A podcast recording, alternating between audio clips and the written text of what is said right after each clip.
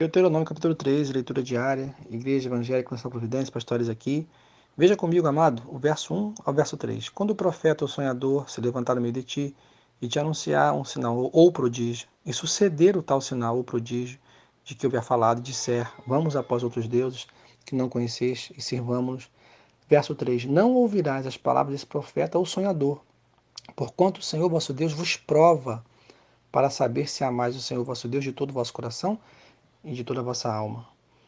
Amados, esse capítulo ele é focado para exortar o povo contra a idolatria, adorar outros deuses, porque Deus só existe um, o Criador dos céus e da terra, aquele que enviou seu Filho Jesus para morrer por nós na cruz do Calvário, de modo que todo aquele que nele crê não perecerá, mas terá a vida eterna.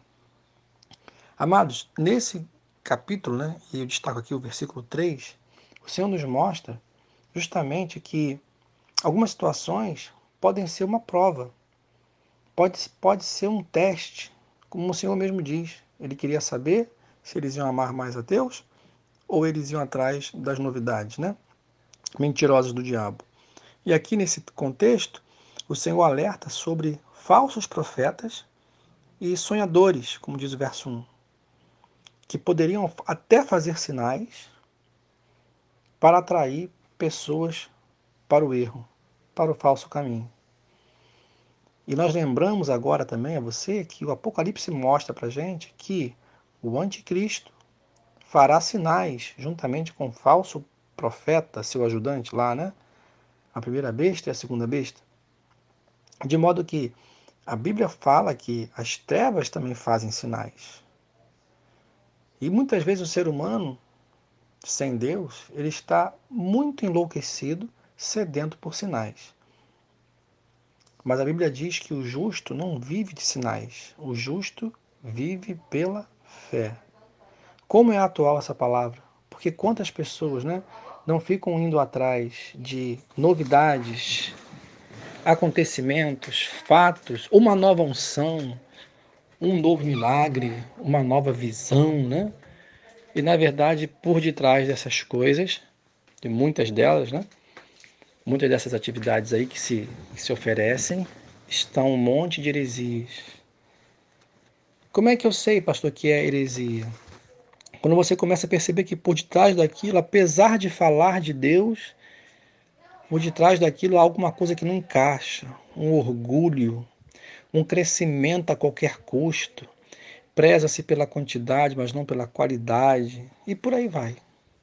Não trabalha, não há uma preocupação com a pessoa, mas sim naquilo que ela pode dar. Assim são os falsos profetas e os falsos ensinamentos.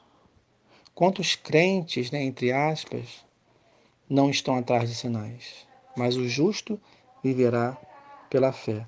E aí o verso 6 fala assim: se teu irmão, filho de tua mãe, ou teu filho ou tua filha, qualquer pessoa próxima a você, ele vai dizer, te chamar para esse caminho errado, não vá. Não vá. É até duro aqui, né? Porque era um tempo diferente, né? A lei dizia para apedrejar tal pessoa. Mas para nós, qual a lição que fica? Qual o princípio que fica? Que muitas vezes o inimigo pode usar até aquilo que é da nossa intimidade. Pessoas que nós gostamos Amado, se uma pessoa que é próxima a você está levando você para o caminho errado, afaste-se dela. Afaste-se dela para não se afastar de Deus.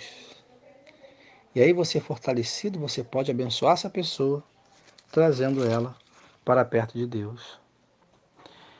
Verso 17 e 18 mostra mais uma vez que se o povo de Israel obedecesse, verso 18, se ouvires a voz do Senhor teu Deus e guardares os seus mandamentos, que, que aconteceu? O verso 17 falou antes: o Senhor teria misericórdia, teria piedade e o Senhor multiplicaria Israel na terra.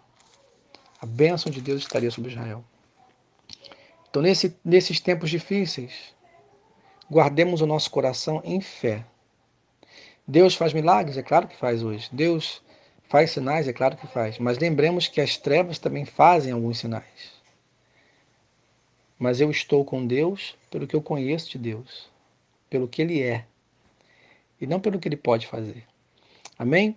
Que Deus te abençoe, Ele é na sua vida.